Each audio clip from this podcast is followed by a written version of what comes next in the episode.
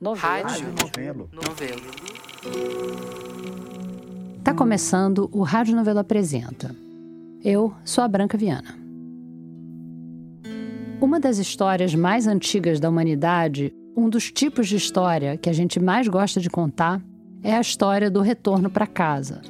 Do herói ou da heroína que viaja para longe, alcança feitos incríveis, vê coisas que nunca tinha imaginado, se mete em encrencas impossíveis e, no fim de tudo isso, volta para onde tudo começou. A gente ama esse tipo de história por muitos motivos.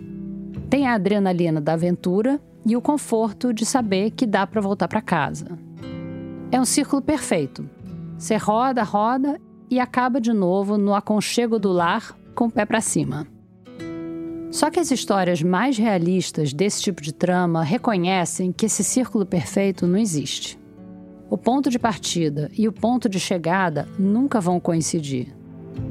A sua casa muda, o mundo muda, você muda, o jeito que você vê o mundo muda também.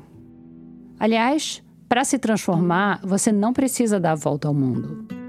Às vezes, é uma volta até a esquina ou uma parada no meio do caminho. A primeira odisseia do episódio de hoje, quem conta é a Natália Silva. A gente volta já. Chamar o que eu vou te contar agora de jornada do herói é até engraçado. Até é uma jornada do herói, mas ela foi completamente involuntária. A jornada não era para ser uma jornada. E o herói só queria mesmo chegar em casa. Na minha casa. Oi, Que Oi. nessa época era a casa dele também. e aí? Tudo bom? Tudo bem, você? Tudo bem também. Sua casa nova. Boa. É. Casa diferente. Esse é o Vitor Mattioli, meu amigo e ex-namorado. Vamos lá então. Vamos lá. Vamos lá. Estranho te contar uma história que você já conhece e que você participou dela também, de certa forma, né? Então. Eu vou complementando o que eu lembro. É, bom, a história começa num dia comum de trabalho. Eu tava no escritório da empresa, Uma empresa de tecnologia. Trabalho normal, 9 a 6. aquela coisa. E a minha chefe apareceu umas quatro e pouco da tarde na minha mesa e falou que ela tava indo embora mais cedo e falando que se eu quisesse ir embora mais cedo também eu tava liberado e que inclusive ela tava indo de Uber pra casa dela e ela podia me dar uma carona. Liberou ele mais cedo do trabalho e ainda ofereceu carona. Perfeito, né? Bom, mas acho importante mencionar que a minha chefe não era uma pessoa muito agradável assim. Isso é um eufemismo. Ela era bem difícil. Daquelas pessoas que quando abrem o microfone na reunião, você já fica tenso, esperando que pérola vai vir dali. As possibilidades eram ou lição de moral ou assédio moral, sem nada no meio do caminho. Então, uma viagem de Uber de 20 minutos, 30 minutos era o máximo de convivência que eu conseguia ter com ela. Então, assim, era o preço que eu sabia que eu ia ter que pagar pra chegar duas horas mais cedo em casa. O Vitor topou e me escreveu dizendo: Tô indo pra casa, chego em meia hora. Eu sou meio ruim de ouvir a minha intuição, mas eu lembro bem de ler essa mensagem e sentir uma coisa ruim. Sabe? Uma coisinha. Mas eu só falei: beleza, boa volta, até já. Bom, aí a gente tava dentro do Uber, fazendo o nosso trajeto normal. Aí a gente pegou a Marginal Pinheiros. Calma, calma, calma. Pra quem não é de São Paulo, a Marginal Pinheiros é uma via expressa que fica às margens do Rio Pinheiros. Ela sai da zona sul de São Paulo e corta a capital até alcançar outra marginal de outro rio, o Tietê, que leva para as rodovias e tal. O Vitor estava vindo da zona sul em direção à zona oeste. Então, pra chegar lá, a gente precisava pegar um trecho grande da Marginal Pinheiros. É que, mesmo nessa hora, que era umas quatro e meia, perto das 5 horas da tarde, já estava muito lotada. É, e tem um, tem um ponto do trajeto em que a gente precisava passar do lado que a gente estava, da Marginal Pinheiros, atravessar o rio pro outro lado, em direção ao bairro que eu morava, que era o Butantã. Só que o motorista passou reto. E eu percebi que eu ia ficar preso ali no carro com ela por mais não sei quanto tempo. Porque eu, ou o Uber ia ter que dar uma volta gigante para chegar no bairro, ou eu ia ter que ir com ela até a casa dela e pedir um Uber, não sei. Isso foi me deixando ansioso, angustiado. E aí, bom, falei, não, eu aqui começa a odisseia. acho melhor eu descer do carro e dar um jeito de chegar sozinho na minha casa. E nesse momento eu vi a estação Pinheiros, da CPTM. CPTM é a companhia que opera os trens de São Paulo. Existem duas estações Pinheiros, no mesmo lugar. Uma é de trem e outra é de metrô. Então, uma fica em cima da terra e outra fica embaixo da terra. O Victor viu a estação de trem, mas ele ia pegar o metrô. Só para não ser imprecisa com o transporte público de São Paulo. Eu sabia que era bem pertinho para ir da CPTM até a minha casa no Butantã. E aí também, logo depois que a gente passou pela estação Pinheiros, eu vi que tinha um recuo, tipo um acostamento assim. E aí na hora eu já falei pro Uber: "Cara, por favor, encosta aqui. Eu vou descer e vou pegar o, o trem aqui da CPTM. E eu tô pertinho de casa, tá perfeito. Tá ótimo." Pra ser justa aqui, a chefe dele ainda perguntou: Tem certeza? Tem certeza? Não quer que a gente te leve? E eu falei: Não, fica tranquila, aqui tá pertinho para mim. Eu desço do Uber, pego o, o metrô e rapidinho eu tô em casa, tá ótimo. Muito obrigado pela carona. É isso, até amanhã. Então, o que eu tinha que fazer era atravessar a pista local e chegar na calçada onde fica o metrô. Essa era a minha missão. Mas na minha cabeça isso, isso ia ser muito simples, né? Tava tudo geograficamente perto, não tinha motivo de eu não conseguir chegar no metrô. No desespero de se livrar da chefe, o Vitor desceu do carro no canteiro central da Marginal Pinheiros. Eu vou ter que te explicar essa geografia da Marginal para você entender o tamanho da bobagem que o Vitor fez. Imagina que você está olhando do alto.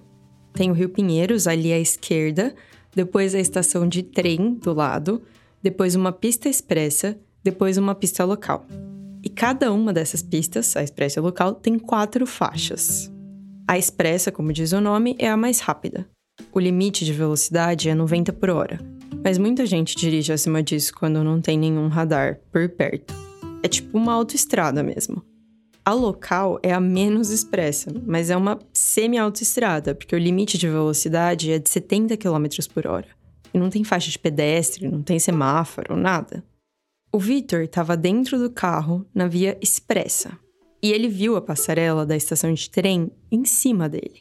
A passarela que liga a calçada, que vem dos bairros onde tem gente, até a estação, pertinho do rio. Por uma passarela, passando por cima de onde ele estava. E aí você começou a demorar. E aí você mandou mensagem tipo, cara, você não sabe o que aconteceu. Meu, a, o Uber da minha chefe pegou um caminho nada a ver. E aí tava, tipo, só indo embora aqui do caminho certo. Aí eu desci num lugar muito bosta aqui na marginal e vou dar um jeito de. de voltar. Mas eu tô meio fudido. E aí eu lembro que eu fiquei olhando pra tela do computador, tipo, quê? Como assim? Eu não consegui entender o que você tava falando. Aí você mandou um áudio meio engraçado, tipo, ah, eu desci meio desesperado do carro, é, no canteiro central, achando que eu ia conseguir subir pra, pra estação Pinheiros, e eu tô preso aqui. Meu, eu tô preso no canteiro central da Marginal. Tipo, eu tô entre a expressa e a local, andando, eu achei que eu ia chegar em algum lugar, numa passarela, alguma coisa. Mas não tem nada. Eu tô preso. Eu tô num lugar que os seres humanos não deveriam estar. Eu ri do áudio, mas eu confesso que eu já consegui visualizar as imagens do Globocop dando a notícia do acidente causado pelo sujeito que tentou atravessar as quatro pistas locais na hora do rush. Não atravessa, eu lembro de mandar essa mensagem. Pelo amor de Deus, não tenta atravessar. A essa altura já era umas 5 da tarde. E o Victor estava numa ilha, cercado de carros em alta velocidade, por todos os lados. Não tinha como atravessar. Isso ficou evidente. Eu achei que se eu andasse um pouquinho, eu ia encontrar uma passarela. Ou uma faixa de pedestres, ou um semáforo, sei lá, qualquer tipo de coisa que me deixasse chegar do outro lado. Ele andou em uma direção uns 15 minutos, viu que não tinha como sair. Voltou, andou na outra direção e nada também. Assim, acho que até esse ponto tava engraçado. Até ele se tocar que ele tava preso mesmo. E aí eu pensei assim, se não tem como sair de nenhum dos dois lados e não tem como atravessar a pista, o único jeito de eu sair daqui é por onde eu cheguei, que é pelo recuo, por esse acostamento. Só que eu tava a pé, então eu precisava de um carro. E aí eu falei, vamos chamar um Uber. É o que vai dar para fazer. Aí eu chamei um Uber, encontrei um carro e o motorista estava, sei lá, 5 minutos de distância. E aí, nesses cinco minutos, eu tentei explicar para ele onde eu tava. Porque não era um ponto de parada óbvio, na frente de um bar, numa esquina, numa estação de trem. Não, era um lugar onde ele não devia estar. Tá. Onde não era para ninguém estar, tá. tipo um buraco negro no mapa viário. Ou um bug no jogo do transporte paulistano. E aí o Uber respondeu: beleza, estou indo. E aí eu fui acompanhando ele pelo mapa, e conforme ele ia chegando perto, eu percebi que ele estava na pista errada. Porque para entrar no recuo, ele tinha que estar tá na pista expressa. Do lado da local não tem recuo. Então ele ia ter que parar no meio da pista. Imagina, tentar parar o carro no meio da marginal no horário de pico para pegar um passageiro. Eu até tentei mandar uma mensagem para ele e falar: "Cara, você tá na pista errada. Você tá na local, precisa estar tá na expressa". É, mas ele não respondeu e depois, sei lá, de um minuto eu só vi o Logan Prata passando assim. E falando, putz, lá vai meu Uber. Sempre um Logan Prata. Não, é, obviamente era um Logan Prata. Foi-se o Logan Prata. O motorista percebeu que o Victor ficou para trás e cancelou a corrida. Aí eu já tava com um nível de estresse um pouco maior e falei, putz, beleza, vamos chamar outro Uber então. Aí eu chamei outro, esse estava mais longe, mas eu não estava em posição de querer cancelar a corrida ou exigir velocidade de nada. E aí, nesse cara, eu acho que eu cometi um erro muito grave que foi é, suar desesperado demais. Eu tentei ser muito descritivo, assim, de onde eu tava. Eu lembro de ter falado alguma coisa assim: Amigo, pelo amor de Deus, não cancela essa corrida. Eu tô preso no canteiro central da marginal. O acesso é pela via expressa e sei lá, eu tava meio querendo fazer um tom de piada também. Eu falei alguma coisa. É, você precisa me salvar. Se você não me ajudar, não vou conseguir sair daqui. Não sei, foi meio catastrófico assim. E aí ele cancelou a corrida também. E aí depois disso, nenhum outro Uber me aceitou. Eu não sei se alguém me denunciou, se o algoritmo percebeu que eu tava num lugar inóspito, se eu não sei o que aconteceu, não sei como funciona o algoritmo do Uber, mas eu não consegui mais nenhuma corrida. E eu em casa pensando: cadê o Victor? E mandando mensagem perguntando o que estava acontecendo. E assim, eu não queria te deixar nervosa também. Eu sabia que eu tava meio. Pode falar palavrão? Pode. Eu sabia que eu tava fudido ali, que eu não ia conseguir sair de jeito nenhum. Mas eu não queria te deixar nervosa. É, eu sabia que eu ia ter que dar um jeito de sair dali. Eu não queria pedir ajuda também, porque eu já tava me sentindo burro. E aí eu não queria envolver outras pessoas na minha burrice, na, na, minha decisão idiota de descer do carro ali. Mas aí rolou uma coisa que fez ele pensar: não, vou ter que pedir ajuda antes que o pior aconteça. Só que a minha chefe também tava me mandando mensagem, eu lembro Sim. disso. Você não queria que ela voltasse. Nem a pau, é isso. É, ela sugeriu, ela sugeriu assim: ah, você quer que eu volte para te buscar? Eu falei: não. Não, tô preso, mas tô bem. tá tudo bem. É, aí eu lembro que você falou assim, é... Ah, por que, que eu não te ensinei a dirigir? E aí eu levei pro pessoal. Aí eu falei, não, agora que ele falou isso, eu vou resolver esse é... problema. Eu tô indo aí de Uber. É, vale mencionar que tinha um carro em casa, só que a Natália não sabe dirigir um carro manual. No podcast eu vou fazer parecer que eu não sei dirigir carro por um princípio ecológico, não que eu não gosto de câmbio manual. Ouviu, né? Não é preguiça, é preocupação com as emissões de carbono. Aí eu te pedi ajuda e você meio que virou minha última esperança. Só que, como eu tinha tido muita dificuldade de falar para os motoristas de Uber aonde eu tava, qual que era a minha localização, eu lembro que eu tava tentando ser o mais descritivo possível, assim, da, daquele lugar. Aí eu te mandei uma foto, mandei um print da minha localização no Google Maps, assim, para você ver exatamente onde que eu tava. Eu te mandei um áudio também explicando, assim, e nesse áudio dá pra ver claramente que eu tô muito nervoso já. Que eu tô te explicando, tipo. Não, você tem que avisar o cara que eu tô na expressa, não tô na local. Eu tô do lado do trilho do trem. É, nessa altura que eu te mostrei, tem um bolsão na expressa. Do lado do, do rio mesmo. Tá bom? O cara tem que pegar a pista o mais da esquerda possível. Só que daí eu tô do lado direito. Eu tô num bolsão do lado direito, só que na pista da esquerda, que é a expressa. Talvez ele mesmo tenha percebido que não fazia muito sentido o que ele estava dizendo e foi gravar um vídeo para desfazer essa confusão entre esquerda e direita. Sei lá, eu tava eu já tava bem desesperado nessa hora. E aí, eu lembro que eu fui fazer um vídeo. Na minha cabeça, a melhor forma de te mostrar onde eu tava exatamente era gravando um vídeo. Aí eu peguei o celular e fui filmando. Aí eu filmei a pista local e eu fui te mostrar que eu tava na frente da subprefeitura de Pinheiros. E aí eu filmei a subprefeitura do outro lado da pista local e fui filmar o canteiro central, que era onde eu tava. Na hora que eu filmei o canteiro central, pela tela do celular, eu vi que tinha um carro parado, exatamente aonde a minha chefe tinha, tinha me deixado, ali no recuo. E aí, nesse momento, eu lembro que eu fiquei desesperado, assim. Fechei o celular, não te mandei o vídeo. Aliás, esse vídeo se perdeu, o que é uma coisa muito triste, porque deve ser muito engraçado, porque eu tava olhando para a tela do celular e vi o carro pela tela do celular. Desliguei o celular e saí correndo em direção a ele, com toda a minha força. E aí eu cheguei, lembro que eu cheguei correndo assim no carro, respirando pesado assim, cansado. E aí tinha um cara no banco da frente, é, com aquele suporte de celular, mexendo no celular. Então eu já achei que ele era Uber. Aí eu bati no vidro, ofegante pra caramba, assim. E aí o cara me olhou com uma cara de, de pavor, assim, um pânico. Ele olhou para mim e teve certeza que ele ia ser assaltado. Como eu tava muito nervoso, eu queria deixar muito claro para ele que eu não era um assaltante. Então a primeira coisa que eu disse foi: "Calma, cara, eu não vou te roubar". O que talvez seja a pior coisa para você falar nessa situação. Porque ele ficou com o dedinho assim apontado pro celular e travado olhando para minha cara, claramente muito nervoso. Enquanto isso, eu estava em frente de casa, esperando um Uber aceitar a corrida e ouvindo o áudio do Victor várias vezes para ter certeza de que eu tinha entendido onde ele estava.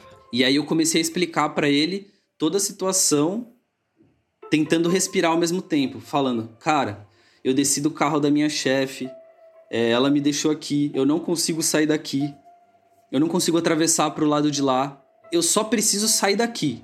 Você pode, por favor, me tirar daqui?" me leva para qualquer lugar. Eu não sei para onde você tá indo, mas eu vou com você. E aí ele olhou para minha cara e falou: é, Não, eu não posso, eu tô com um passageiro. E aí foi nesse momento que eu olhei para trás e vi que tinha uma mulher e uma criança no banco de trás. E eles estavam com uma cara mais de pânico do que o motorista. E aí eu virei pra, pra moça que tava atrás e, e falei: Moça, você se importa se eu pegar uma carona com vocês até qualquer lugar? Ela só olhou para minha cara e meio que assentiu assim, balançou a cabeça. E aí eu olhei para a cara do Uber e falei: "E aí, cara?" Ela aceitou. "Vamos nessa, vamos embora. Por favor, pelo amor de Deus, eu pago." Eu falei: Vambora, eu, eu pago, tá tudo bem. Sei lá, vamos dar um jeito, pelo amor de Deus, me salva. Me tira do canteiro central da marginal, cara. Pelo amor de Deus. E aí ele falou: tá bom, entra aí. E nesse a, a alegria que eu senti nesse momento, sei lá, eu não sei, não sei descrever assim. Escuta a alegria. Amor, consegui. Consegui, mano. E o cara ainda tava vindo pros lados de casa, velho. Ele me largou aqui naquele condomínio de ruinha que a gente vem passear com a Lupe às vezes, sabe? Tô no caminho já, logo logo tô aí. A minha sorte é que demorou muito para um Uber aceitar a corrida. Então deu tempo de eu cancelar até o Victor me mandar essa mensagem. Senão eu ia lá pro canteiro central da marginal pagar de louca pro Uber. E a sorte do Victor foi que esse outro Uber parou ali. E não porque alguém dentro do carro falou que queria descer no meio da marginal. Ah, tem uma parte importante. Depois que a gente tava no Uber indo embora, eu comecei a conversar com o motorista e com a passageira que estava atrás e aí que eu fui entender que o filho dela, o menino que estava com ela, ele tinha esquecido uma pasta de documentos no lugar onde eles estavam. Então o Uber parou ali naquele canteiro central justamente para ajustar a rota e voltar para o lugar onde eles tinham esquecido a pasta de documento. Se ele não tivesse esquecido, o Uber não teria parado no canteiro central e não ia ter me resgatado.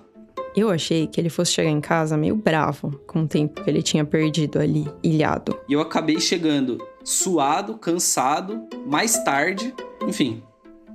Caos completo. Mas ele tava radiante. Radiante. Radiante. Radiante. Como se tivesse, assim, nascido de novo. É muito engraçado porque talvez eu tenha ficado ali uma hora, uma hora e meia preso no canteiro central, mas pareceu uma semana, entendeu? Uma semana em que ele pensou em coisas que ele nunca tinha pensado antes. Depois disso também eu comecei a reparar como a cidade foi muito desenhada é, ao redor dos carros, e aí tem lugares que é isso, são inacessíveis. Não, não, não tem como uma pessoa é, chegar até ali. Ou se você jogar uma pessoa lá dentro, ela não tem como sair.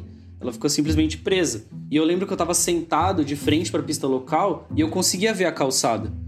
E as pessoas estavam saindo do trabalho e passavam assim milhares de pessoas pela calçada e elas me olhavam tipo, cara, o que que você tá fazendo aí? Como que você foi parar aí? Mas eu acho que é uma coisa eu não vou dizer que qualquer pessoa poderia ter feito, porque é uma situação muito ah, específica obrigado. de você estar tá no Uber com seu chefe na Marginal Pinheiros Expressa. Mas foi uma foi uma ação muito simples que levou uma coisa, tipo, muito complexa, né? Foi uma decisão tão simples que eu tomei de descer do carro e depois disso eu perdi todo o controle da situação. Dali para frente deu tudo errado. Na jornada do herói clássica, que é um modelo de narrativa descrito por um teórico americano chamado Joseph Campbell, esse é o momento da história em que o Victor, já são e salvo, muda, né? Ele aprende alguma coisa com o que aconteceu. O momento em que ele devia olhar para trás e dizer: Poxa, podia ter feito isso diferente. Talvez não descer no meio da marginal no horário de pico. Mas quando eu perguntei pro Victor: E aí, o que, que você queria fazer se pudesse voltar atrás? Ele dá uma resposta que talvez você não consiga se identificar com a situação de estar tá ilhado na marginal. Mas quase todo mundo já teve um chefe, um colega de trabalho, um cliente, sei lá, tão chato que tudo o que você queria fazer era sair de perto. Não importa onde fosse. Se o Victor tivesse uma máquina do tempo, um Ctrl Z da vida, ele só queria poder voltar atrás para agradecer a pessoa que na cabeça dele foi responsável por ele não estar tá lá no canteiro central da Marginal até hoje. Então, assim, eu queria voltar lá e agradecer o moleque que esqueceu os documentos, sei lá onde. Não, o bom é que é. você não falou que queria voltar e não descer do Uber. tipo assim, ficar no Uber com a sua chefe. Continua não sendo Exatamente. É, não, para mim essa nunca tinha sido uma opção. Eu preferia qualquer, qualquer coisa é, a ficar com ela ali mais meia hora, sei lá, dentro do carro. Essa foi a Natália Silva, produtora da Rádio Novelo.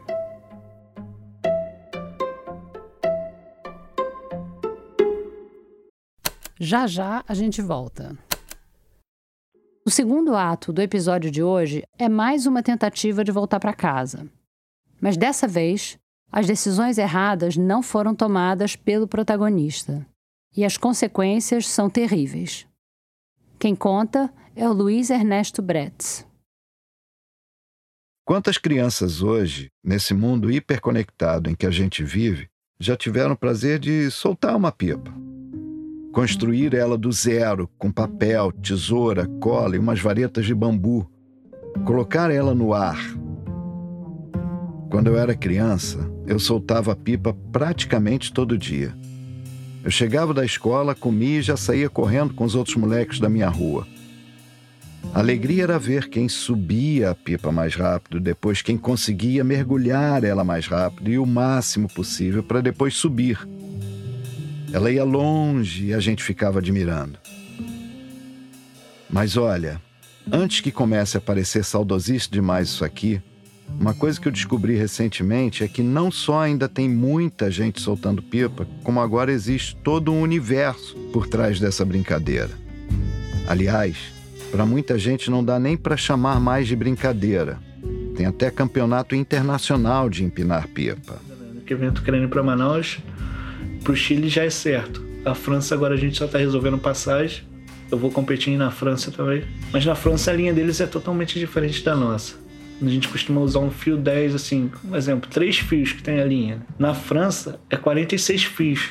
A linha é igual uma corda. Fio 10, três fios, 46 fios. Na minha época, a gente chamava de linha. Era a que a gente conseguisse e estava bom demais. Outro exemplo desse universo é a quantidade de tipos diferentes de pipa. No Brasil, eu acredito que é mais de 10 mil pipas diferentes. É muito modelo diferente que eu não conhecia. Cada lugar que eu vou é um modelo diferente, uma pipa uma melhor do que a outra. A gente não conseguiu confirmar se são mesmo mais de 10 mil tipos. Mas uma coisa é certa: são muitos tipos. Cada pipa se adapta a um tipo de ataque, a um tipo de vento, e cada pipeiro escolhe as armas dele com cuidado. Tenho feito, o nome da pipa é Charutim, é Vanda de 55, tem a Come Rato, é várias pipas diferentes. Assim, tô me adaptando a cada vez uma diferente. Entendeu? A que eu tenho usado hoje, o nome dela é Foguetinho de 52. É uma das melhores pipas que eu já usei até hoje. Mas ainda tô à procura da pipa ideal para mim, entendeu? Eu não achei ainda. E na hora que eu achar, eu paro de fazer todas as pipas, só fazer só aquela. Bom, acho que já tá na hora de apresentar esse cara que a gente tá ouvindo, né? O nome dele é Roberto de Oliveira Braga Júnior. Mas no universo da pipa, ele é conhecido como Junim. E ele é bastante conhecido nesse universo. Assim, São Paulo é, é muito grande lá. Aí onde eu fui soltar pipa, deu 15 mil pessoas num evento lá. Era só pipa de um metro para cima, só pipa grande. Aí eu falei, vou soltar uma pipa lá. Cheguei lá não consegui soltar pipa, que todo mundo me cercava para tirar foto. Ah, o Júnior tá aí, Juninho de Petrópolis, não sei o que lá. O Juninho de Petrópolis. Eu não conseguia soltar pipa, porque eu prefiro dar atenção, porque eu não sei o dia de amanhã, né? Então vamos dar atenção, vamos brincar um pouco. Na hora que der pra soltar pipa, eu solto. Aí acaba que eu não solto pipa, fica lá preso. Pro Juninho, empinar pipa tem um elemento, digamos, terapêutico. A pipa sempre traz tranquilidade, né? Eu esqueço de tudo. Eu tô com a minha pipa ali, pode estar falando do meu lado, eu não vou te dar ideia. Eu tô ali na minha pipa concentrada, eu esqueço de tudo que eu tô passando, de tudo que a gente vive, eu vivo o momento ali da pipa, entendeu? Não tem como descrever assim, porque é uma coisa. Só quem gosta, eu acho que, que sente essa sensação. Dá tranquilidade, mas não pode perder o foco. No campeonato, tu tem que ter agilidade, a pipa tem que responder rápido, tu tem que. Em dois segundos, tu tem que decidir um campeonato. Fala, em dois segundos eu tenho que virar e fazer isso. Não posso dar mole deixar ele passar.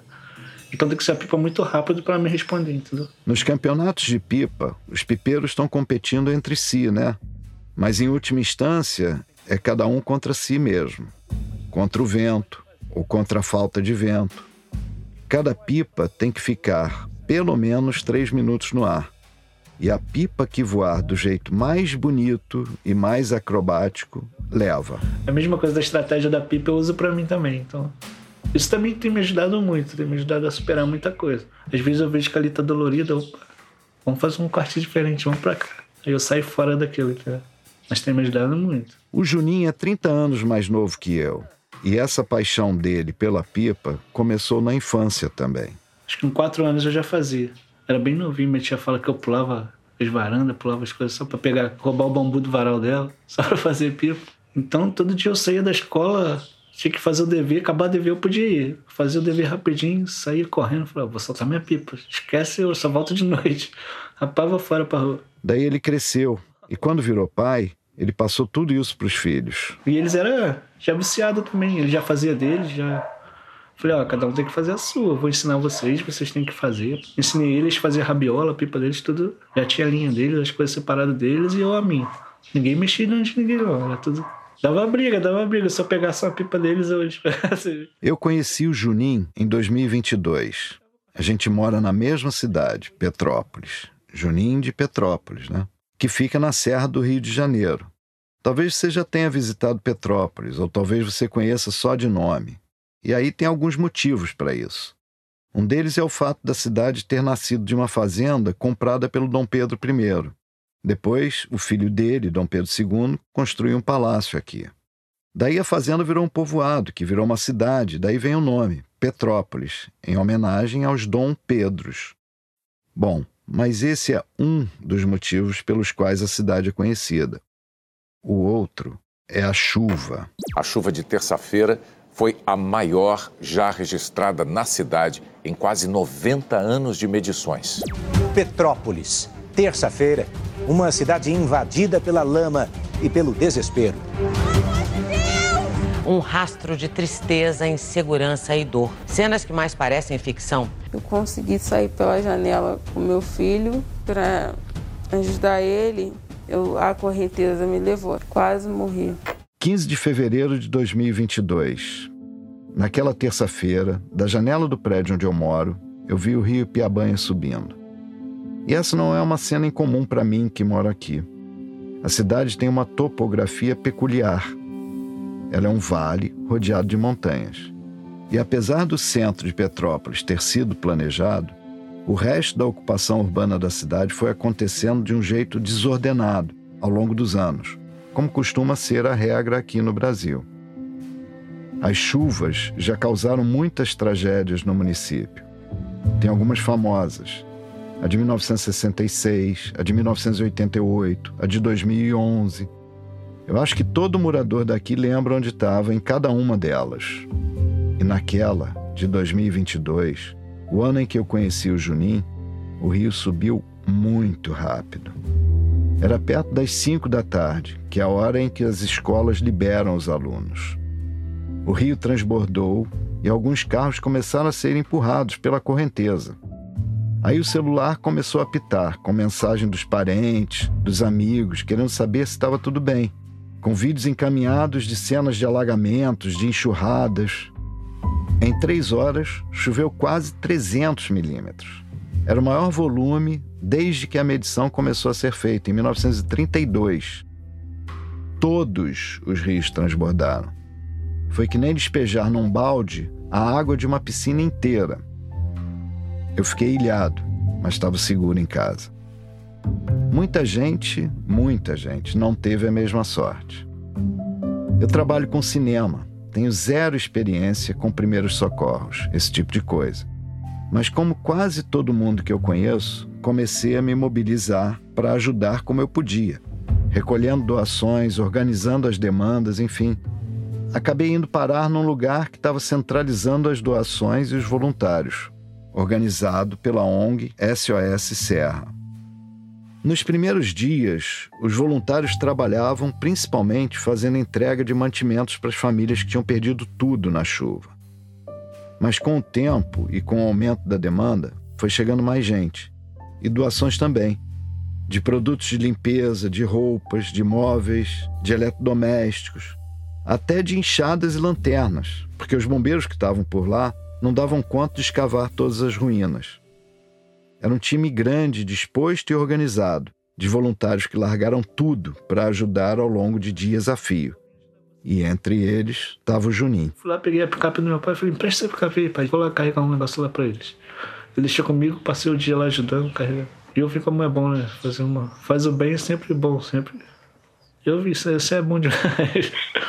Levei cama, geladeira, o trabalho no pavilhão era intenso. A gente procura sempre ajudar, mas a gente não quer nada em troca. Isso é tão bom, é tão gratificante pra gente que a gente já sai renovado quando vai fazendo isso, entendeu?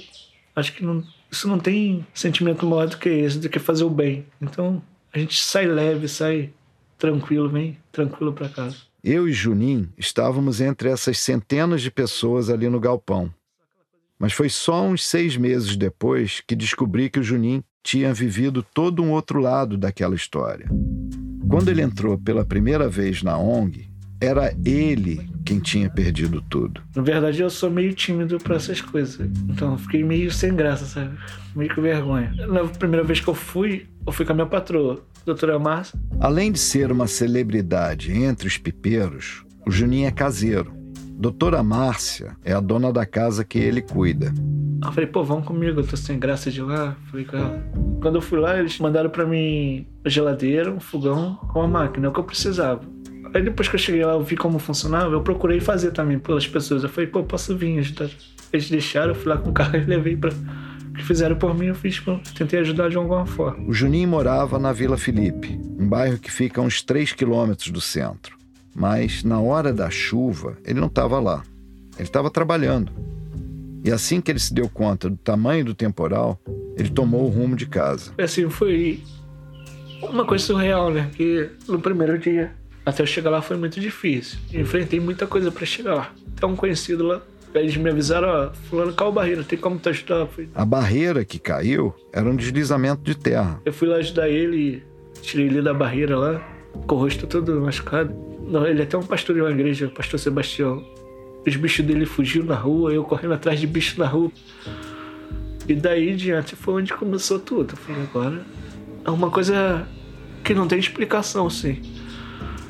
Que um rapaz do Rio me ligou, falou, Júnior, vai para casa, que sua casa caiu. Aí bateu desespero, comecei a ver tudo que estava acontecendo na cidade. Tava tudo alagado, Passei com o carro ali com água no meu colo, né? O carro tava cheio de água já. Eu consegui chegar até na Sargento Bening. Parece que o mundo acabou ali. As casinhas tinham caído tudo. Mais de 20 casas. Aí tinha um amigo sentado lá, falou, Júnior, minha mãe tá aí debaixo, cara. me ajuda a tirar ela. Eu falei, poxa, Deus, eu não consigo, mano. Tem que ir pra casa. Ele me ajuda, só tem você aqui. Foi eu tirar a mãe dele, ela tava com vida ainda, tirei. E tinha tanta gente pedindo socorro, mas eu tinha que ir para casa. Eu falei, não, tem que ir para casa. Já era umas 10 horas da noite. Eu caí no, numa barreira, né? Que já tinha caído enchido da rua, eu caí na lama assim, e com lama até no pescoço. Fiquei duas horas lá sozinho, imaginando como sair daquilo lá. Porque não tinha ninguém. E não tinha como pedir socorro. Tu chamava ninguém, escutava ninguém. Duas horas preso na lama. Eu fiquei esperando, esperando. Até que um poste caiu do lado, agarrei nos fios, saí, consegui sair. O Juninho saiu e foi andando em direção à própria casa, que ficava mais acima. Mas foi só caminhar mais um pouco que ele viu que outro deslizamento tinha jogado um pai e um filho para dentro de um buraco. Mas, cara, tu tem que ajudar, Júnior. Eu falei, pô, eu não posso, cara, eu tenho que ir para casa. Eles, não, ajuda a gente. Eles me deram uma corda, desci lá embaixo no buraco, tirei o pai, tava com fratura exposta na perna. Falei, ó, vai doer pra subir, mas eu vou ter que subir contigo. Botei ele em cima, desci, busquei o filho que tava todo machucado também, botei lá. Falei, gente, eu tenho que ir pra casa. Que... E ele foi. Chega na escola do Vila Felipe, todo mundo falando que a Débora podia estar lá. Débora, a esposa do Juninho. As pessoas achavam que ela podia ter ido pegar as crianças na escola. Roda a escola, roda a escola, nada, nada. Aí foi onde que eu fui para casa e vi que realmente tinha acontecido, entendeu? Aí onde tinha as casas acabou tudo, acabou. Foi surreal. Ali foi onde a nossa vida mudou, né? E agora acabou tudo. Eram seis pessoas que estavam. Tinha seis pessoas na casa do Juninho naquele dia 15 de fevereiro de 2022. A Débora, a mulher, os dois filhos, Bernardo e Pedro, a sogra dele e um casal de tios. E ainda meu cachorro estava junto com eles ainda. Foi só chegar perto da casa, de onde ficava a casa, e o Juninho percebeu que não tinha mais o que fazer. A casa estava completamente destruída. Não tinha como ter sobreviventes. Eu nunca passei por nada assim. Eu não tenho como saber o que o Juninho sentiu naquele momento. O que você faz quando o mundo acaba? Quando a água leva tudo que você ama, mas deixa você ali.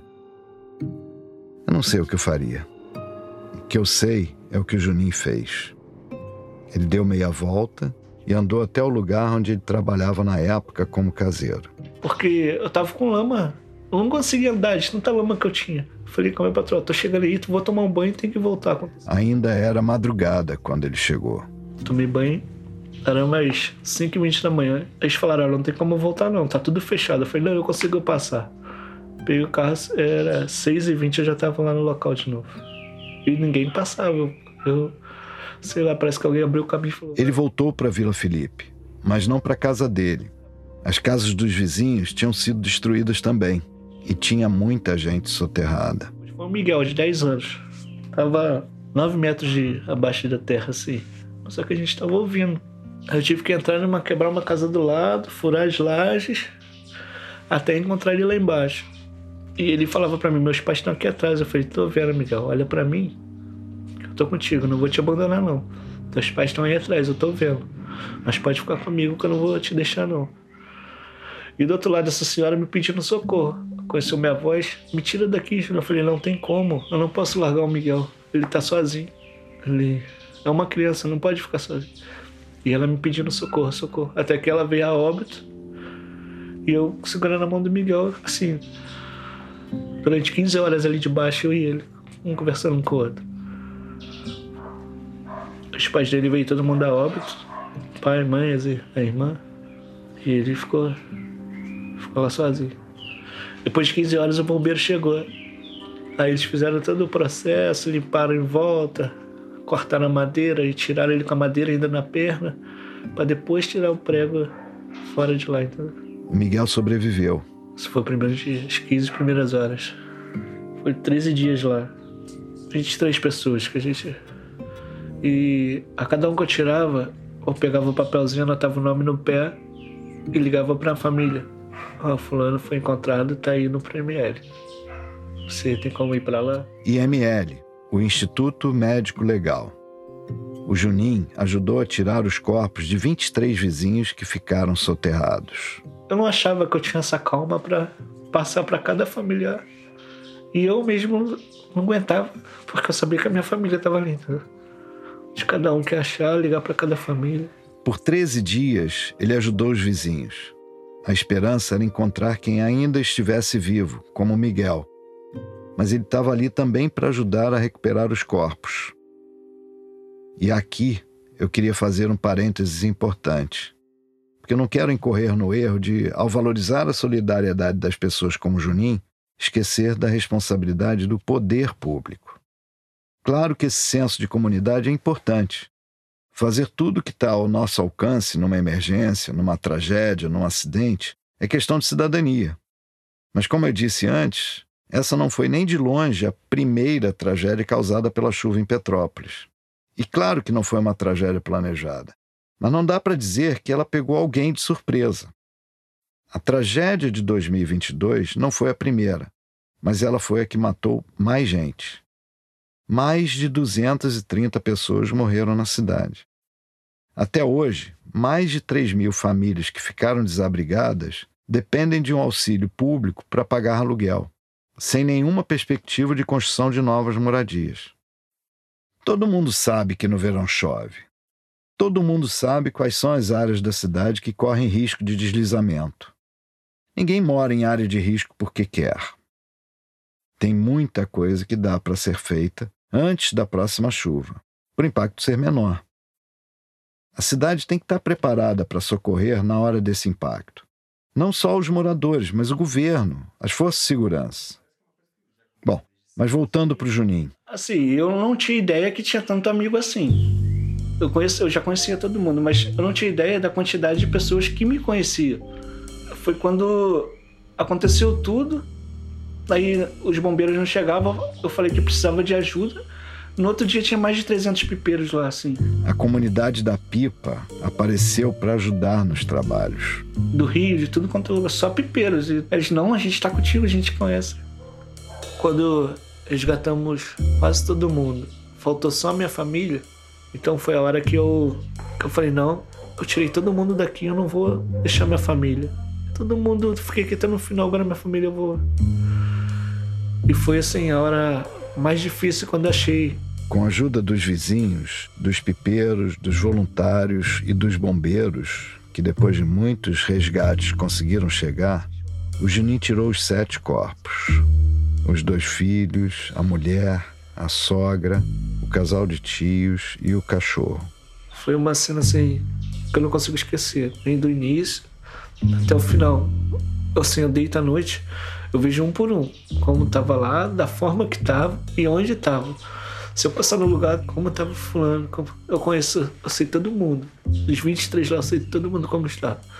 Então, para mim, acho que a pior parte foi isso na minha vida. Todinho de, de ver isso, essa cena. Acho que aí meu mundo acabou de vez. Falei, desisti de tudo. O Juninho foi morar com o pai dele, que morava em outro bairro. Não conseguia fazer mais nada, nada. Aí eu falei, vou, falei com meu pai, pai, me dá uma linha velha aí de costura mesmo de. Deixa eu fazer uma pipa aqui, pequena pra linha não arrebentar. vou ali na laje soltar uma pipa. Aí eu vi que eu fiquei tranquilo com aquilo. Eu falei com ele, ah, vou soltar pipa, vou pra tal lugar. Aí peguei o carro, fui, e eu vi que tava me tranquilizando. Eu falei, eu vou voltar a fazer isso, eu vou vir. Eu comecei a soltar pipa todo dia. Todo... Aí eu falei, ah, isso aí me tranquilizou de verdade, então. Agora eu vou foi nesse período que, depois de receber a ajuda da ONG SOS Serra, o Juninho decidiu ele mesmo virar voluntário também. E aí ele recebeu uma ligação. O pessoal mesmo da Pipa me ligou: consegui uma casa para tu, tu vai para lá, já vamos fazer contrato. Falei, como assim? Eu nem, nem sei onde que é, não sei como vai ser. Eles não fizemos um contrato para você, depois tu vai lá ver se o contrato é esse mesmo. O lugar é ótimo, tu vai gostar. E eu vim ver, eu falei, aonde eu precisava. É o coração da pipa aqui, entendeu? Aqui é onde começa tudo. Aqui todos os bairros de Petrópolis vêm para cá soltar pipa.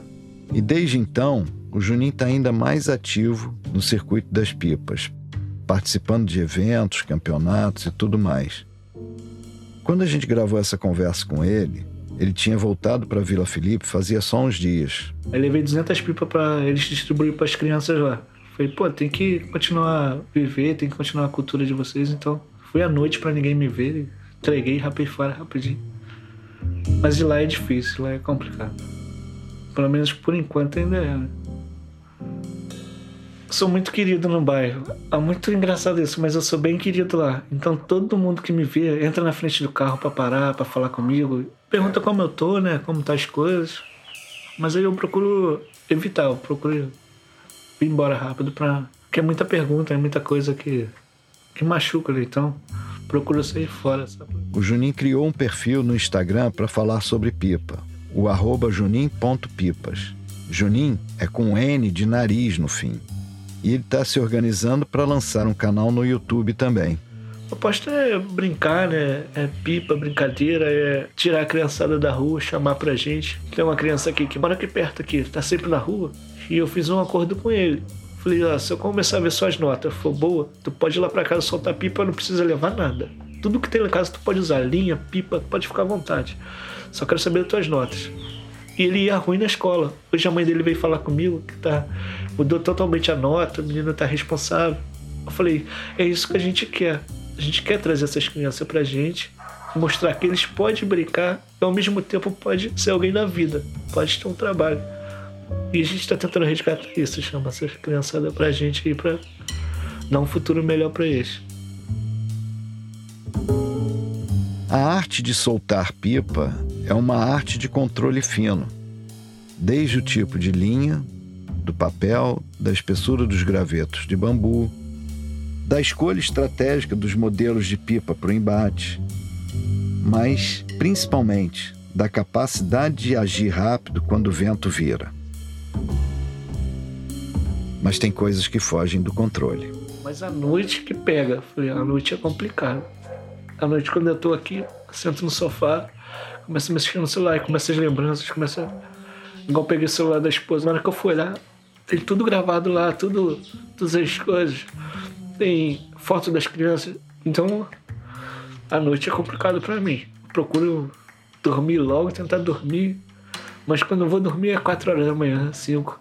Aí durmo até 7 horas só. Tem conseguido, entendeu? Não tem dormido rápido, mas tem conseguido. A vida do Juninho mergulhou muito rápido e ele está tentando subir aos poucos.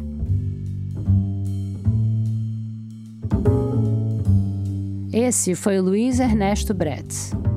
E quem fez a entrevista com Junim foram os produtores Gustavo Moraes e Letícia Helena, que também colaboraram nessa história. A gente volta já já. Toda pergunta tem uma resposta mas nem sempre ela está no lugar em que a gente espera. É que a gente está tão acostumado a tratar o conhecimento de forma separada, cada coisa na sua caixinha, que nem pensa que as letras do Djavan podem ajudar a responder questões sobre tecnologia bancária e inteligência artificial. Ou então que esponjas, leis trabalhistas e tênis podem estar conectados.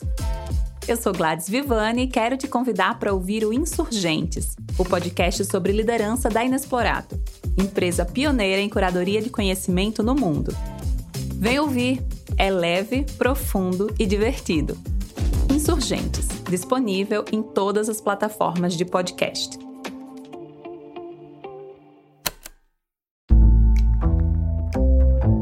Obrigada por seguir com a gente. Só tem um jeito do Rádio Novela Apresenta chegar a mais ouvidos: com a ajuda de vocês, ouvintes. E tem muitos jeitos de vocês apoiarem essa missão nobre. No bom e velho boca a boca, insistindo na palavra do podcast com aquele amigo que ainda está sofrendo desnecessariamente na hora de lavar a louça, ou colocando de maneira autoritária mesmo para tocar no carro quando você está dirigindo, ou só comentando nas redes sociais e na mesa do bar. Vale tudo. E depois, como recompensa pelo esforço, você pode passear pelo nosso site, onde a gente publica material extra toda semana. Essa semana tem uma foto do canteiro do desespero do Vitor e os vídeos do Junim mostrando as habilidades pipeiras dele. Se você gostou desse episódio, conta pra gente lá no nosso Instagram, no arroba Rádio Novelo. E se quiser mandar uma sugestão de história, é só escrever um e-mail pra gente no apresenta@radionovelo.com.br. Lá no site, no menu, tem dicas de como mandar uma história que emplaque. O Rádio Novelo Apresenta é um original da Rádio Novelo. A gente tem o apoio da Open Society Foundations. Tem episódio novo toda quinta-feira. A direção criativa é da Paula Scarpim e da Flora Thomson Devô e a produção executiva é do Guilherme Alpendre. A gerência de criação é do Tiago Rogero, a executiva é da Marcela Casaca e a de produto e audiência é da Juliana Jäger. Nossos produtores sênior são o Vitor Hugo Brandalize, a Evelyn Argenta e a Bia Guimarães. As produtoras da nossa equipe são Bárbara Rubira, Júlia Matos e Natália Silva. A checagem desse episódio foi feita pela Denise Ribeiro e pelo Bruno Lima. A Mariana Leão colaborou na montagem. A sonorização é da Paula Scarpim e da Júlia Matos. Nesse episódio, a gente usou música original de Chico Correia e também da Blue Dot. A mixagem é do Pipoca Sound. O desenvolvimento de produto e audiência é feito pela Bia Ribeiro. O Gilberto Porcidônio é responsável pelo conteúdo e engajamento das nossas redes sociais. O design das nossas peças é do Matheus Cotinho. Obrigada e até a semana que vem.